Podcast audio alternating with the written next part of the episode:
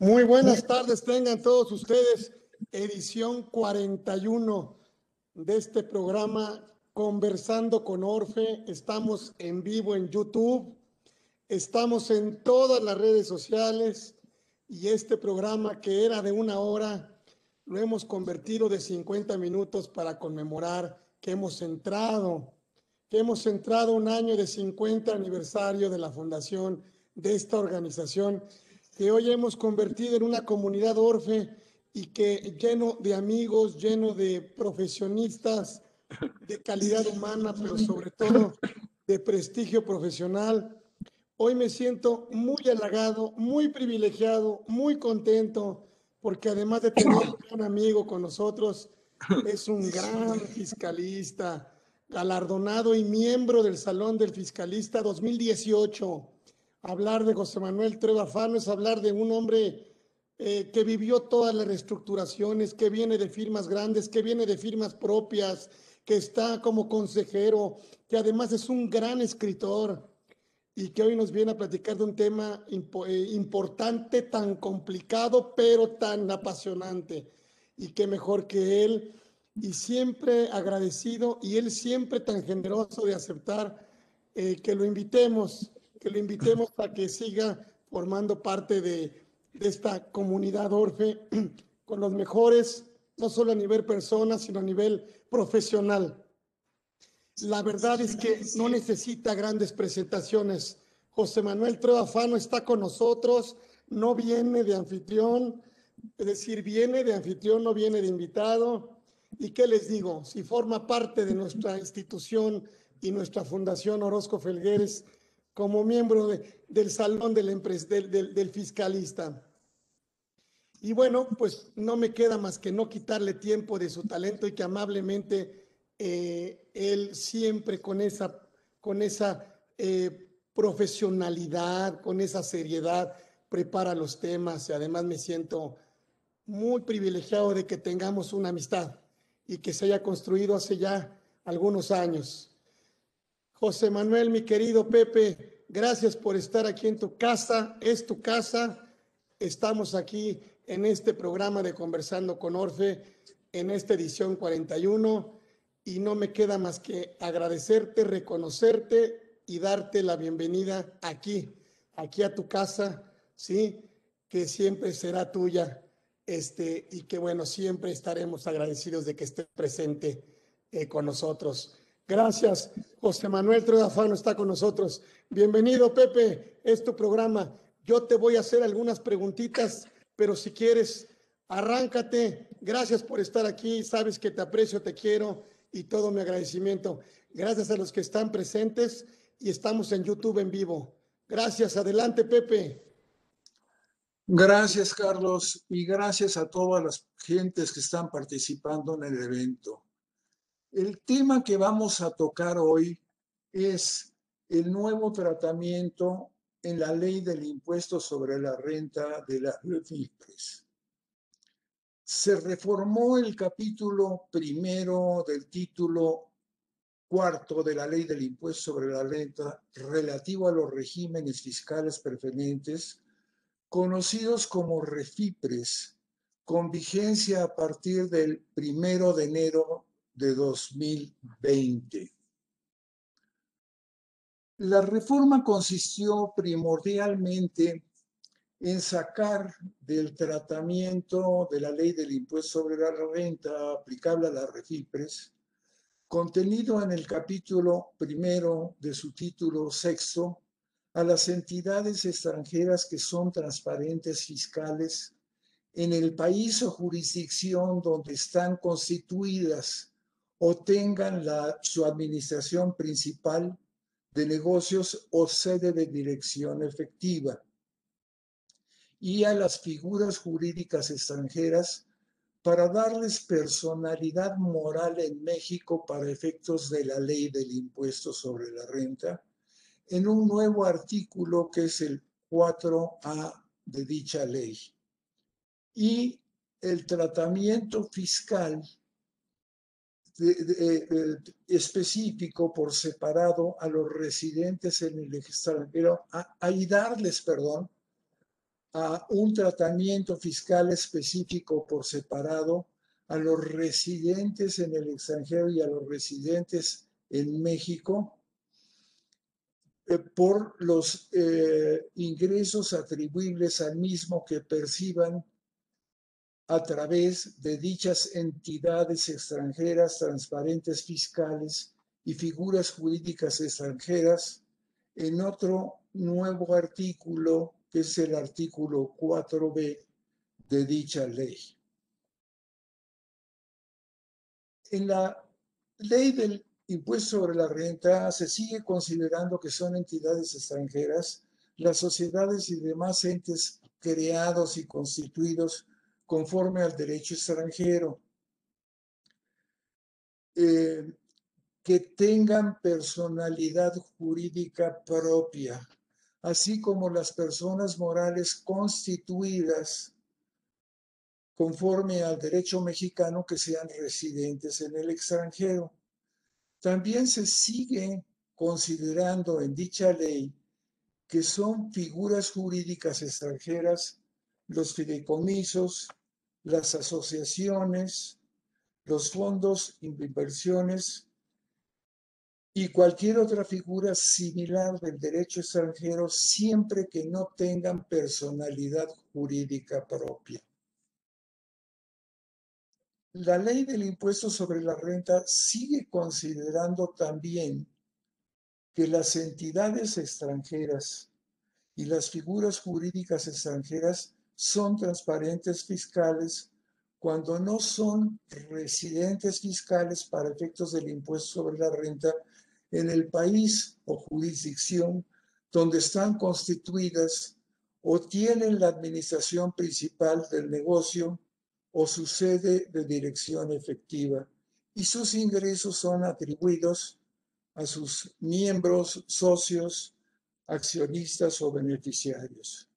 Cuando dichas entidades transparentes o figuras jurídicas extranjeras hayan establecido en México la administración principal del negocio o sede de dirección efectiva, se considerarán que son residentes fiscales en México y como tales se dejarán de considerar transparentes fiscales para efectos de la ley del impuesto sobre la renta. Hasta ahora, ¿alguna pregunta al respecto, Carlos? Sí.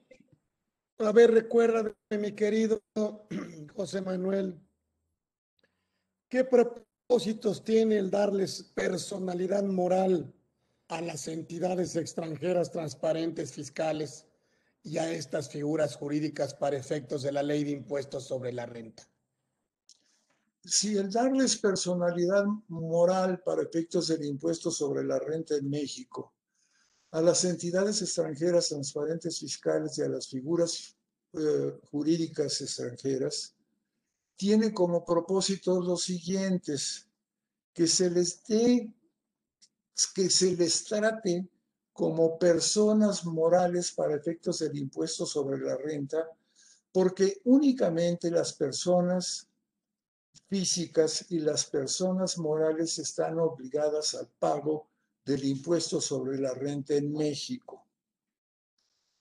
Que cuando se les considere que son residentes en México, tributen conforme a lo dispuesto en el título segundo de la ley del impuesto sobre la renta relativo a las personas morales residentes en México o conforme al título tercero de dicha ley si son entidades no lucrativas. Y que cuando no se les considere residentes en México, tributen en el país conforme a lo dispuesto en el título quinto relativo a los residentes en el extranjero o en el título sexto del impuesto sobre la renta relativo a las FIPES, según sea el caso. Como cuarto también tiene el propósito de que las personas físicas y las personas morales residentes en México y los residentes en el extranjero con establecimiento permanente en México por los ingresos atribuibles al mismo estén obligados a pagar el impuesto sobre la renta en México por los ingresos que obtengan a través de entidades extranjeras transparentes fiscales o figuras jurídicas extranjeras en la proporción que les corresponda por su participación en ellas conforme a lo dispuesto en el artículo 4b de la ley del impuesto sobre la renta, el cual es un nuevo eh, artículo vigente a partir del primero de enero de 2020. Lo dispuesto en el artículo 4A de la ley del impuesto sobre la renta, que les da personalidad moral a las entidades extranjeras transparentes y a las figuras jurídicas extranjeras, no es aplicable a los tratados para evitar la doble imposición, en cuyo caso serán aplicables las disposiciones contenidas en el mismo. La razón de esta disposición es que en los tratados se consideran personas también las figuras transparentes, ¿no? Como son el fideicomiso, como se llama el partnership, eh, la sucesión y cualquier organización de personas carentes de personalidad jurídica propia. Hasta ahorita no hay alguna pregunta al respecto. Sí, nomás. Entonces, ¿qué tratamiento? Ya me lo has comentado, pero si quieres vamos en orden de inquietudes. Eh, ¿Qué tratamiento fiscal se le da a las personas físicas y a las morales residentes en México y a los residentes en el extranjero con establecimiento permanente en México por estos ingresos que obtienen a través de estas entidades transparentes fiscales o, como le llamamos, figuras jurídicas extranjeras, Pepe. En efecto, se les da tratamientos fiscales distintos a los ingresos que obtienen ellos, los contribuyentes, a través de entidades extranjeras transparentes fiscales y a los ingresos que obtienen ellos a través de figuras jurídicas extranjeras. Los ingresos obtenidos a través de entidades extranjeras transparentes fiscales son tratados los residentes en México y los residentes en el extranjero con establecimiento permanente en México por los ingresos atribuibles al mismo, están obligados a pagar el impuesto sobre la renta por la utilidad fiscal del año calendario de la entidad extranjera transparente fiscal calculada en los términos del título 2 de la ley del impuesto sobre la renta en la proporción que les corresponda por su participación en ella, aun cuando dicha entidad no la distribuya, es decir, no distribuya la utilidad. En los casos en que la entidad sea parcialmente transparente, los contribuyentes solo acumularán el ingreso que se les atribuya. Por lo que respecta a los ingresos obtenidos a través de figuras jurídicas extranjeras, los residentes en México, los residentes en el extranjero, con establecimiento permanente en el país por los ingresos atribuibles al mismo, están obligados a pagar el impuesto sobre la renta en México por los ingresos que obtengan a través de figuras jurídicas extranjeras en la proporción que les corresponda por su participación en ella, en los términos del título y del capítulo de la ley del impuesto sobre la renta que les corresponda a cada uno de ellos por esos ingresos y serán grabables en el mismo año calendario en que se generen aun cuando no se distribuyan. Los contribuyentes podrán efectuar la deducción de los gastos y de las inversiones que realizó la figura jurídica extranjera, que sean deducibles conforme a lo dispuesto en la ley del impuesto sobre la renta, que les corresponda a cada uno de ellos por esos ingresos obtenidos, en la misma proporción en la que acumulen esos ingresos.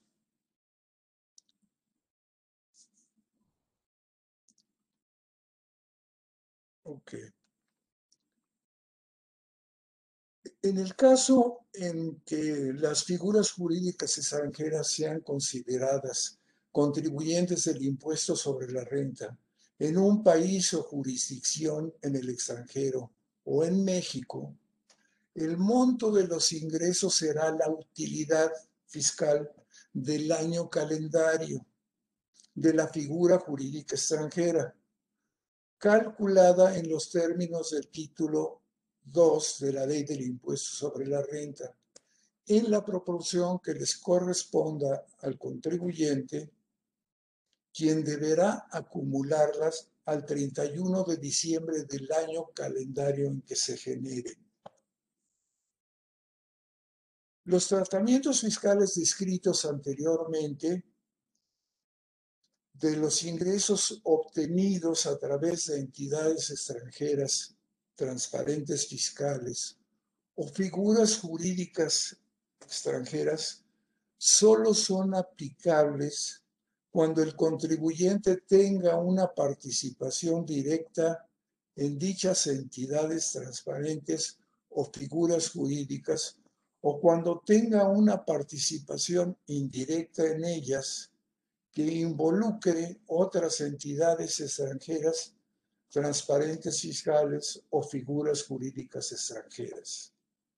En el caso que su participación indirecta involucre por lo menos una entidad extranjera que no sea transparente fiscal, los ingresos que se obtengan a través de la entidad extranjera transparente fiscal o figura jurídica extranjera sobre la cual participe la entidad extranjera que no sea transparente fiscal, estarán sujetos a lo dispuesto en el capítulo 1 del título sexto de la ley del impuesto sobre la renta relativo a las entidades extranjeras controladas sujetas a regímenes fiscales preferentes, que es un tratamiento distinto al que les acabo de explicar. Eh, los ingresos obtenidos a través de entidades extranjeras transparentes o figuras jurídicas se consideran generados directamente por los residentes en México o residentes en el extranjero con establecimiento permanente en México que sean atribuibles al mismo en la proporción que tengan ellos de dichas entidades transparentes o figuras jurídicas en el año calendario de que se generen. Este es un cambio radical de lo que existía anteriormente. Es decir, aquí se considera que los ingresos que se reciben a través de figuras transparentes los recibe directamente el contribuyente y por lo tanto lo debe acumular a sus demás ingresos. Antiguamente se acumulaban por separado como refipres, como ingresos de refipres. Ahora no, ahora se deben de considerar como ingresos obtenidos directamente por el contribuyente y por lo tanto se deben acumular a los demás ingresos que obtenga en México o en el extranjero eh, el, el, contribuyente que reciba esos ingresos. Los impuestos pagados en el extranjero a través de dichas entidades o figuras extranjeras se consideran pagados directamente por el residente en México y los residentes en el extranjero con establecimiento permanente en México. en la misma proporción en que ellos acumulen sus ingresos. Los ingresos de dichas entidades o figuras jurídicas extranjeras que estén sujetos al pago del impuesto sobre la renta en México y efectivamente se pague, serán acumulables y el impuesto pagado en México es acreditable para los residentes en México y para los residentes en el extranjero con establecimiento permanente en México en la misma proporción en la que acumulan sus ingresos. Los residentes en México y los residentes en el extranjero con establecimiento permanente en México que participen en entidades extranjeras, transparentes fiscales o figuras jurídicas extranjeras deben llevar una cuenta por cada una de las entidades o figuras jurídicas extranjeras en las que participen, en las que registren las utilidades o ingresos por los cuales ya hayan pagado el impuesto sobre la renta. Para no duplicar la acumulación de los ingresos obtenidos a través de ellas, cuando la entidad se los distribuya efectivamente como dividendos o cuando la figura jurídica se los entregue como ingresos o los ponga a su disposición. El porcentaje de participación de los residentes en México o residentes en el extranjero con establecimiento permanente eh, se calcula considerando su participación directa e indirecta por día que tengan en ellas en el año calendario de que se trate, conforme a lo dispuesto al respecto en el capítulo primero del título quinto de la ley del impuesto sobre la renta relativo a las refifres sin importar que no tengan el control de dichas entidades o figuras jurídicas.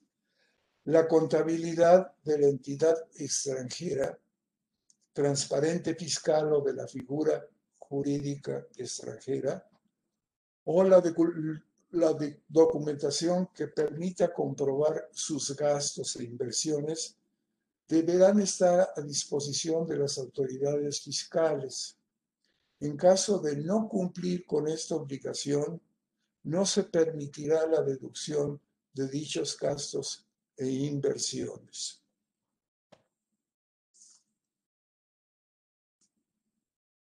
La resolución miscelánea vigente en 2021, eh, en su regla 3.1.4, dispone que los residentes en México y los residentes en el extranjero con establecimiento permanente en México que participen en figuras jurídicas extranjeras que sean transparentes fiscales, creadas y sujetas a la jurisdicción de un país con el que México tenga en vigor un acuerdo de amplio de intercambio de información y no tengan el control efectivo de ellas o el control de su administración a tal grado que no puedan decidir el momento de reparto de los ingresos, utilidades o dividendos de ellas, podrán cumplir con las disposiciones del procedimiento contenido en la ley del impuesto sobre la renta, es decir, la determinación de los ingresos,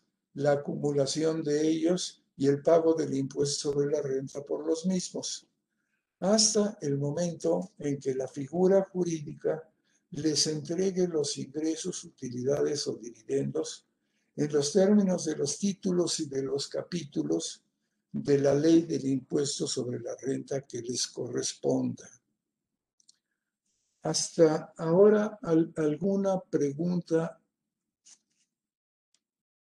Eh, sí, Pepe. ¿Cómo quedó entonces el capítulo 1 del título sexto de la ley de renta relativo a estos ingresos sujetos a refipres al desaparecer el, del mismo las entidades extranjeras transparentes o las figuras jurídicas extranjeras. Sí, el, el título uh, sexto, digo, el capítulo 1 del título sexto de la ley del impuesto sobre la renta se modificó radicalmente. El tratamiento fiscal de Refipres únicamente es aplicable ahora a los residentes en México y a los residentes en el extranjero con establecimiento permanente en México por los ingresos atribuibles al mismo, que obtienen ingresos a través de entidades extranjeras controladas por ellos sujetos a regímenes fiscales transparentes, en la proporción en la que participen directa o indirectamente en ellas. También les será aplicable el nuevo tratamiento de refipres a los residentes en México y a los residentes en el extranjero con establecimiento permanente en el país, cuando tengan una participación indirecta en una entidad extranjera sujeta a regímenes fiscales preferentes controlada por ellos a través de una entidad extranjera transparente fiscal o una figura jurídica extranjera.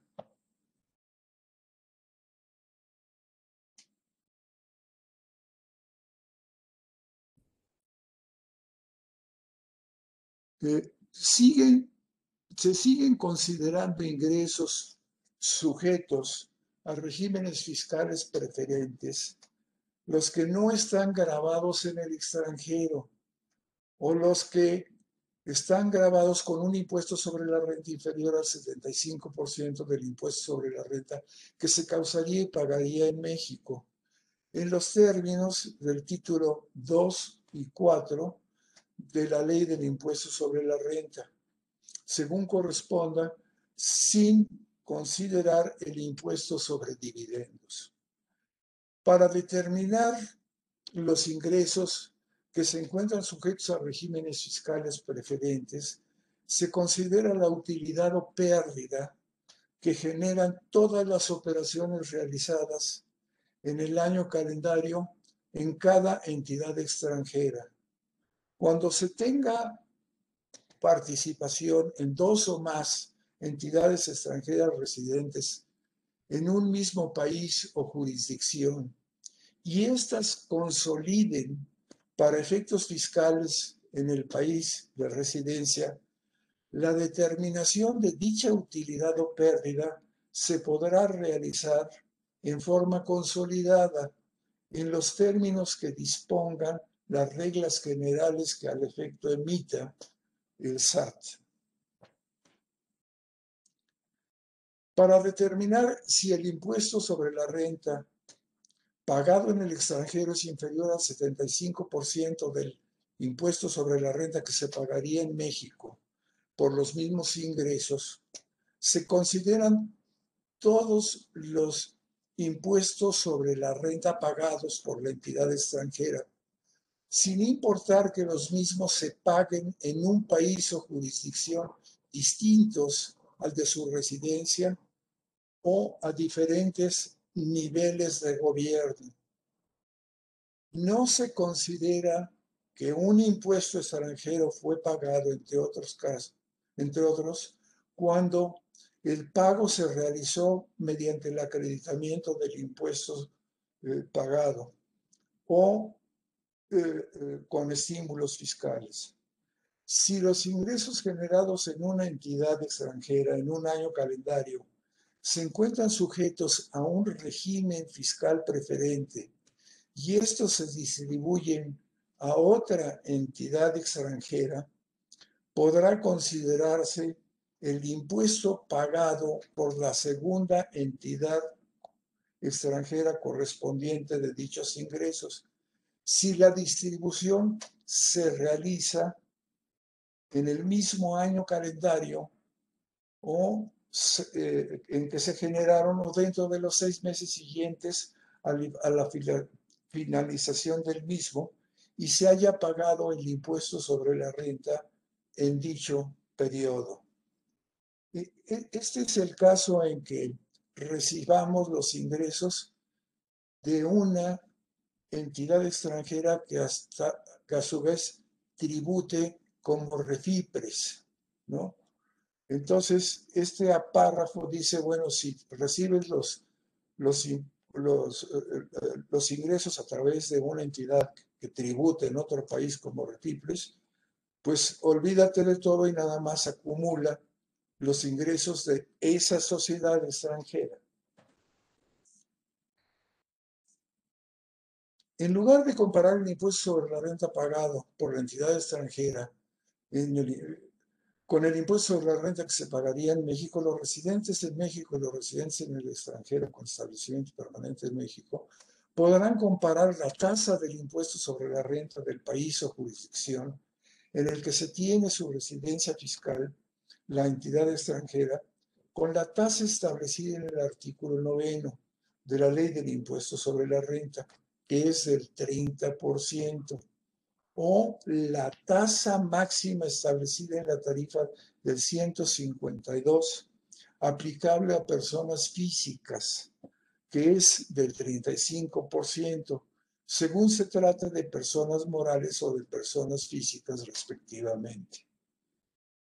En este caso, no se considerarán ingresos sujetos a regímenes fiscales preferentes cuando las utilidades de las entidades extranjeras estén grabadas con una tasa igual o mayor al 75% de, las tasas de la ley del impuesto sobre la renta antes mencionadas, siempre y cuando sean grabables todos los ingresos de la entidad extranjera, salvo los dividendos distribuidos por entidades residentes en el mismo país o jurisdicción, y que las deducciones hayan sido efectivamente erogadas, a condición de que se acumulen y se deduzcan en los mismos momentos señalados en los títulos 2 y 4 de la ley del impuesto sobre la renta. El capítulo primero del título sexto de la ley del impuesto sobre la renta, relativo a las entidades extranjeras controladas sujetas a regímenes preferentes, únicamente es aplicable a los residentes en México y a los residentes en el extranjero con establecimiento permanente en México por los ingresos atribuibles al mismo que tienen el control efectivo de ellas. Se considera que existe el control efectivo de dichas entidades cuando se actualiza cualquiera de los supuestos que enuncia la ley del impuesto sobre la renta en su artículo 176. Hasta ahora, ¿alguna pregunta al respecto, Carlos? Sí, Pepe, ¿cuál es entonces el tratamiento fiscal de las personas que obtienen ingresos a través de estas entidades extranjeras controladas? Sí, bueno, los supuestos, sí, los supuestos en los que se considera que existe control efectivo de la entidad extranjera son los siguientes. Sí.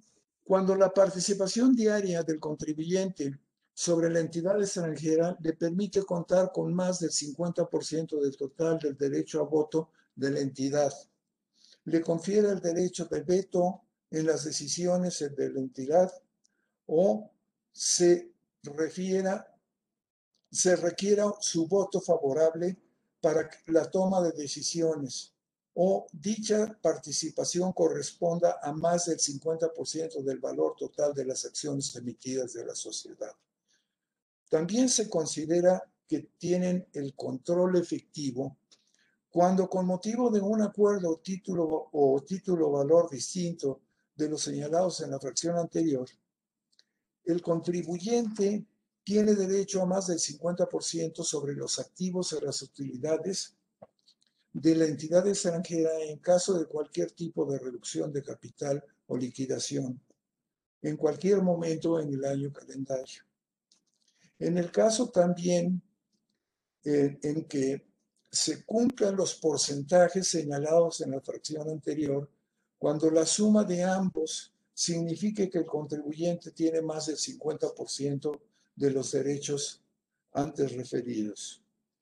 Y también se considera que tienen el control cuando el contribuyente y la entidad extranjera consolidan sus estados financieros con base en las normas contables que sean aplicables. Por último, también se considera cuando los hechos y las circunstancias o cualquier acuerdo o título, valor, el contribuyente tenga derecho de, de forma directa o indirecta a determinar unilateralmente los acuerdos de las asambleas o las decisiones de administración de la entidad extranjera, inclusive por interpósita persona. Lo dispuesto anteriormente será aplicable cuando el contribuyente tenga una participación directa o indirecta sobre la eh, entidad de que se trate, para efectos de determinar dicho si dicho control efectivo se considerarán todos los derechos que tenga el contribuyente y sus partes relacionadas y personas vinculadas. No se considerarán ingresos sujetos a disposición a las disposiciones del capítulo primero del título sexto de la ley del impuesto sobre relativos a los registros los obtenidos a través de entidades extranjeras que realizan actividades empresariales, salvo que sus ingresos pasivos representen más del 20% de la totalidad de los ingresos. Lo anterior no será aplicable cuando más del 50% de los ingresos de la entidad extranjera tengan como fuente de riqueza, eh, tengan su fuente de riqueza en territorio nacional o hayan representado una deducción directa o indirecta en México. El artículo 166 establece cuáles son los ingresos que se consideran pasivos para estos efectos, que son básicamente, digo, lo que son intereses, dividendos, ¿cómo se llama? El arrendamiento de bienes inmuebles, eh, etcétera, ¿no? Digo, en, en, esa materia no cambió y prácticamente se repiten los mismos ingresos pasivos que existían en la, en la ley anterior.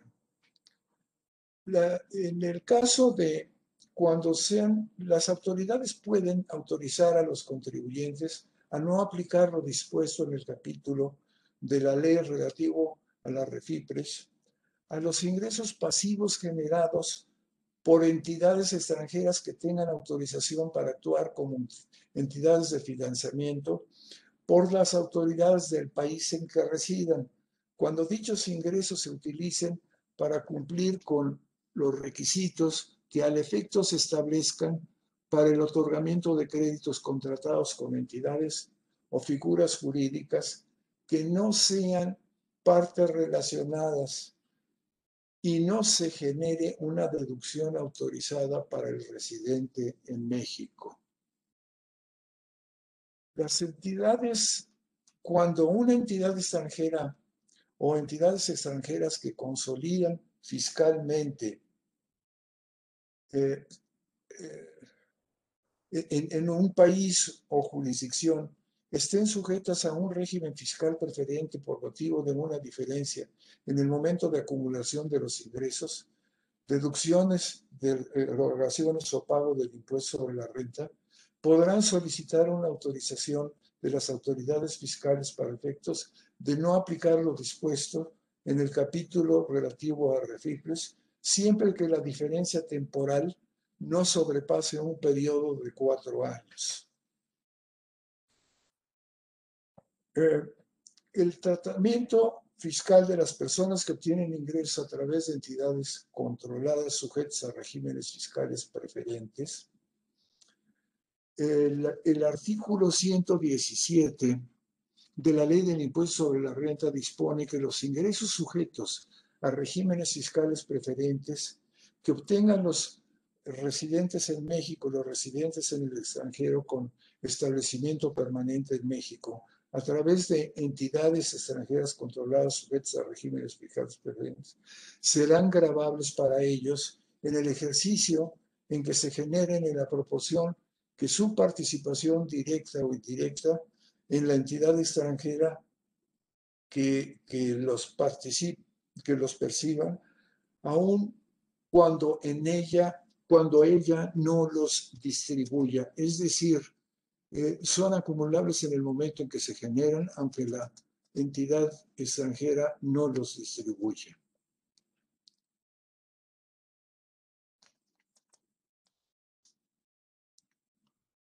Eh, después, los residentes en México, los residentes en el extranjero con establecimiento permanente en México, por los ingresos atribuibles al mismo en lo sucesivo, los contribuyentes deben calcular el impuesto sobre la renta aplicando el resultado fiscal de la entidad extranjera controlada por ellos la tasa del impuesto que corresponda.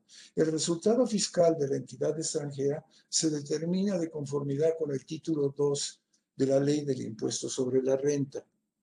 El resultado fiscal se determina en moneda extranjera, en la que se debe de llevar la contabilidad de la entidad extranjera y debe convertirse a moneda nacional al tipo de cambio del último día del cierre del ejercicio.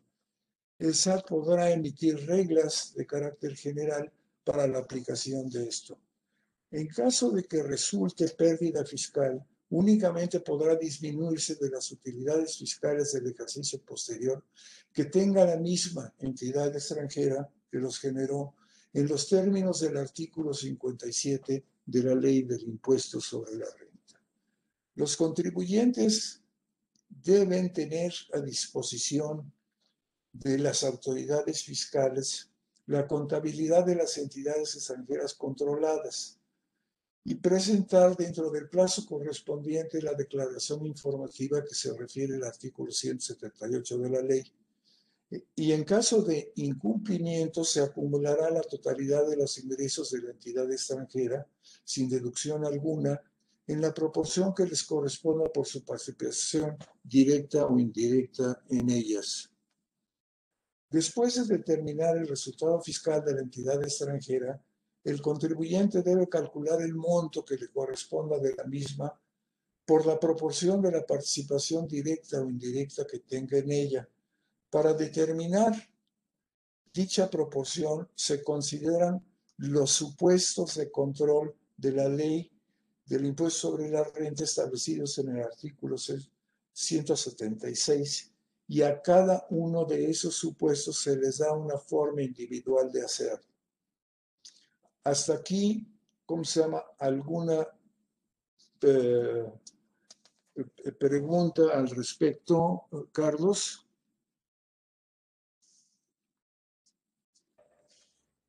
No, creo que ya me, me has contestado en el tema de la, de la proporción, ¿no? De la participación de, directa o indirecta del contribuyente en la entidad extranjera.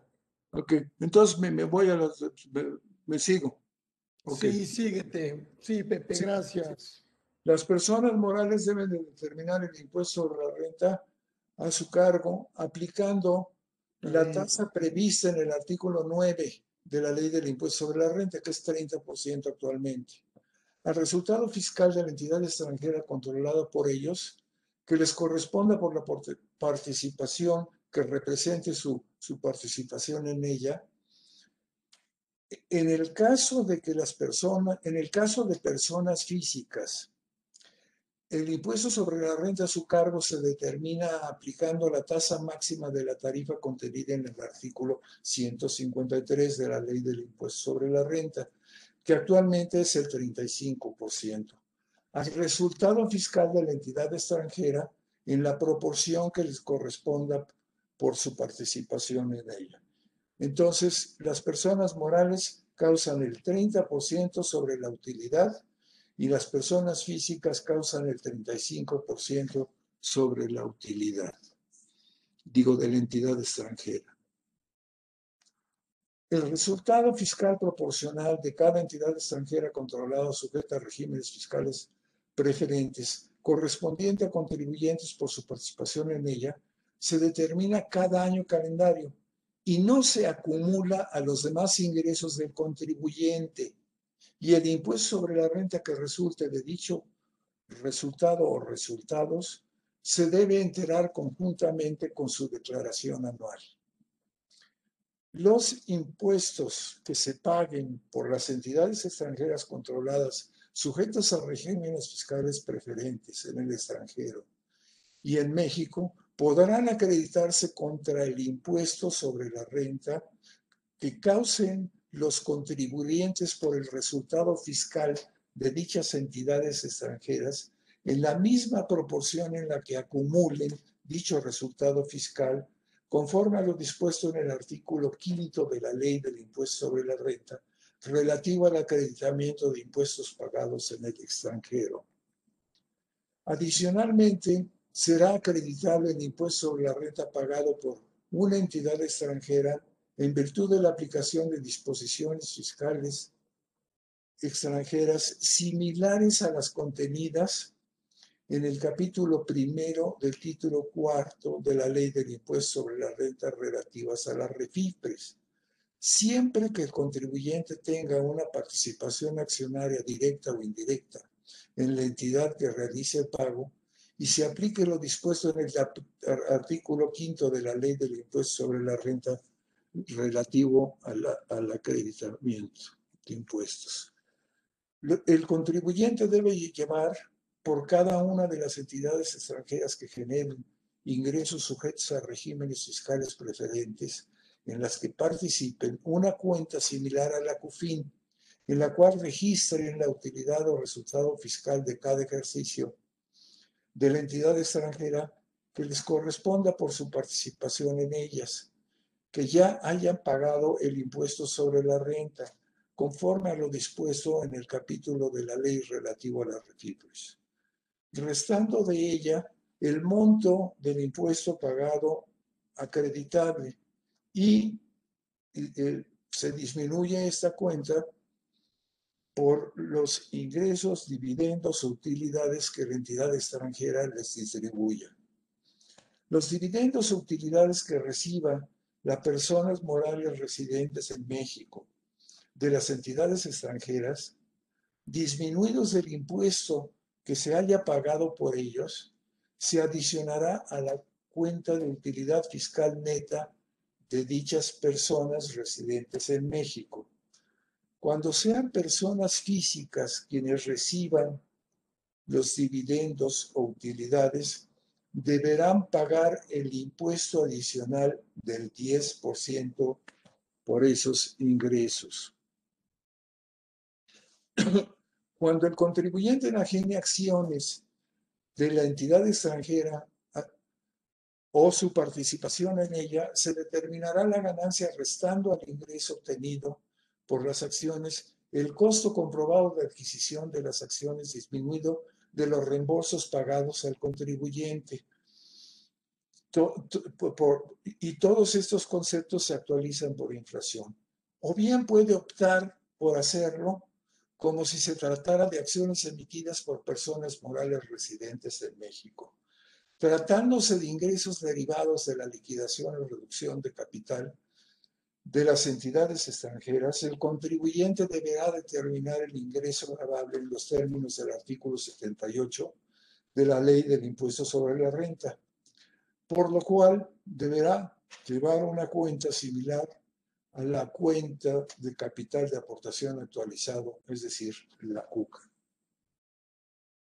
La contabilidad de los contribuyentes relativa a los ingresos generados a través de entidades extranjeras controladas, sujetos a regímenes fiscales preferentes, deberá reunir los requisitos establecidos en la ley del impuesto sobre la renta y deberá estar a disposición de las autoridades fiscales. Se considera que el contribuyente tiene a disposición de las autoridades fiscales la contabilidad de las entidades extranjeras sujetas a regímenes fiscales preferentes cuando deba proporcionarla a dicha autoridad al ejercer sus facultades de comprobación. Después hay la obligación, no, sé si ya me pasé del tiempo un poco, nada más voy a entrar a la cosa de la declaración informativa. Carlos. Por, favor, Pepe, que es importante esa declaración. Ok. Las Personas que obtengan ingresos generados por entidades extranjeras controladas sujetas a regímenes fiscales preferentes deben presentar en el mes de febrero de cada año ante las oficinas autorizadas una declaración informativa sobre los ingresos que hayan generado en el ejercicio inmediato anterior, sujeto a regímenes fiscales preferentes o en sociedades o entidades cuyos ingresos estén sujetos a dichos regímenes que correspondan al ejercicio inmediato anterior. También, deben presentar esa declaración, entre otros, las personas que generen ingresos a través de entidades extranjeras transparentes fiscales o figuras jurídicas extranjeras, sin que por este solo hecho se considere que estén generando ingresos sujetos a regímenes fiscales preferentes, salvo que se ubiquen en alguno de los supuestos previstos en el artículo 166 como ingresos fiscales preferentes eh, en la ley del impuesto sobre la renta. El Código Fiscal de la Federación, en la fracción quinta de su artículo 111, dispone que se impondrá sanción de tres a nueve, de tres meses a tres años de prisión a quien sea responsable de omitir la presentación de, por más de tres meses de la declaración informativa a que se refiere el primer párrafo del artículo 178 de la ley del impuesto, o presentarla en forma incompleta, considerando esto como un delito. El primer párrafo del artículo 178 de la ley del impuesto únicamente se refiere a los contribuyentes del título sexto de dicha ley que generen o hayan generado ingresos en el ejercicio inmediato anterior sujetos a regímenes fiscales preferentes o en sociedades o entidades cuyos ingresos estén sujetos a regímenes, eh, eh, a dichos regímenes que correspondan al ejercicio inmediato anterior. Por lo indicado anteriormente, aun cuando las personas que perciben ingresos a través de entidades extranjeras transparentes fiscales o figuras jurídicas extranjeras están obligadas a presentar la declaración informativa antes mencionada, no constituye un delito para ellas el no presentarla, salvo que se ubiquen en algunos de los supuestos previstos en el artículo 76, 176 de la ley del impuesto sobre la renta relativo a las refipres. Creo que hasta ahí está eh, cubierto el tema en sus aspectos más importantes. Gracias, José Manuel.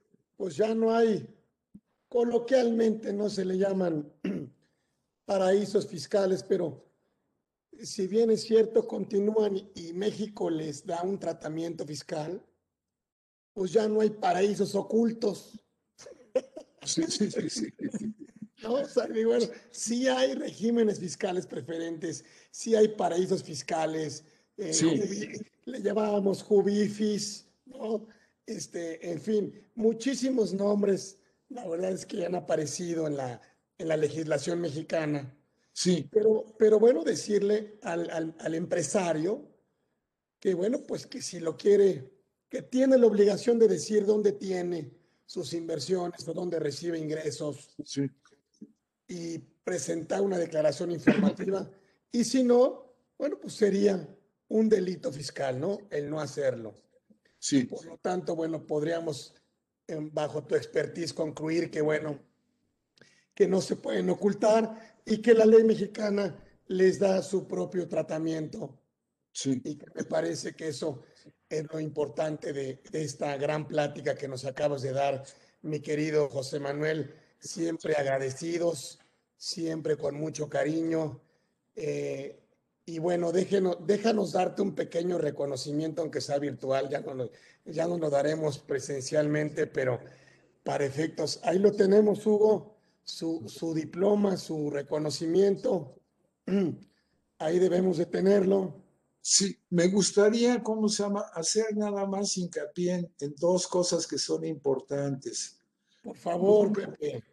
Que los ingresos que se reciban a través de figuras, digo, de entidades eh, transparentes, ¿no? Fiscales o figuras jurídicas, son, se consideran que se obtienen en forma directa. Este es un cambio importante, ¿no? Y se reportan independientemente de que se reciban, eh, ¿cómo se llama?, ingresos sujetos a regímenes fiscales preferentes o no. Es decir, cualquier ingreso que se reciba, aunque no esté sujeto a un régimen fiscal preferente, si se reciben a través de esas figuras transparentes, se deben de reportar como ingresos propios recibidos directamente y acumularse a los ingresos de la declaración dentro de ellos. En cambio, digo, cuando son refipres, es decir, eh, solamente se acumula cuando se reciben a través de entidades, ¿no? entidades, es decir, eh, eh, entes que tienen personalidad jurídica propia y reciben ingresos que están sujetos a regímenes fiscales preferentes, ¿no? Entonces, hacer esa diferencia es muy, muy importante. Gracias, mi querido Pepe, claro que sí. Eh, ay, ahora sí su, su, es su, su, reconocimiento. No necesita más reconocimientos, pero, pero por, para efectos de materialidad. sí, dimos, y aquí pues no hay materialidad porque el programa se hace sin costo, gratuito, pues que, que, que no hay nada de, de ingreso, de nada, así le digo luego yo a la autoridad pues no, no cobramos nada, qué materialidad ni qué nada. este, pero, pero gracias porque ya sé que nos regalan tu tiempo, tu talento, tu conocimiento y sobre todo tu amistad. Gracias, José Manuel Trebafano. Estuvo con nosotros aquí en Conversando con Orfe. Estamos en todas las redes, estamos entrando en nuestro 50 aniversario de esta organización, sí, y de esta comunidad Orfe. Nos vemos próximo miércoles, 13 horas, aquí en Conversando con Orfe. Como siempre, muchísimas gracias a todos los que se metieron. Gracias, Pepe. Gracias. Aquí seguimos, en otro programa más próximo viernes. Todas las redes, ahí búsquenos. Y bueno, les mando todo mi cariño. Gracias, los quiero mucho. Hasta luego. Saludos. Hasta luego.